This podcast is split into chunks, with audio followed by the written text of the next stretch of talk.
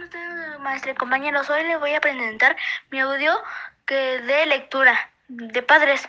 Me está acompañando mi papá, Miguel Ángel, que es el que va a leer el cuento. Yo soy el que dirá la enseñanza. Corre, empieza. Ok, el cuento se llama La nuez de oro y dice así. Había una vez una niña de nombre María, que tenía los cabellos negros como la noche. Hermosa María gustaba de pasear por el bosque y conversar con los animales. Cierto día encontró en el suelo una nuez de oro.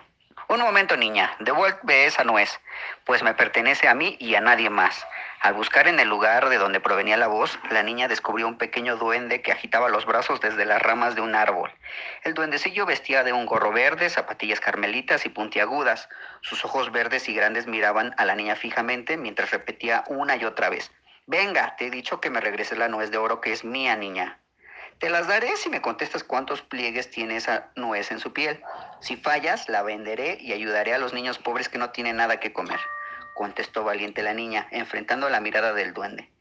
Mil y un pliegues, contestó la criatura mágica, frotándose las manos. La pequeña María no tuvo entonces más remedio que contar los pliegues de la nuez, y efectivamente, el duende no se había equivocado. Mil y una arrugas exactas tenía aquella nuez de oro. Con lágrimas en los ojos, María le entregó al duendecillo, quien al verla tan afligida, ablandó su corazón y le dijo, Quédatela, noble muchacha, porque no hay nada más hermoso que ayudar a los demás.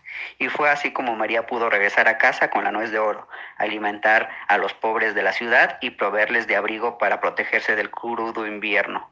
Desde entonces, todos comenzaron a llamarle tiernamente nuez de oro, pues los niños bondadosos siempre ganan el favor y el cariño de las personas. Bueno, la enseñanza aquí es que hay que ser bondadosos y ayudar a las personas que no que tienen menos que nosotros. Espero que les haya gustado. Adiós.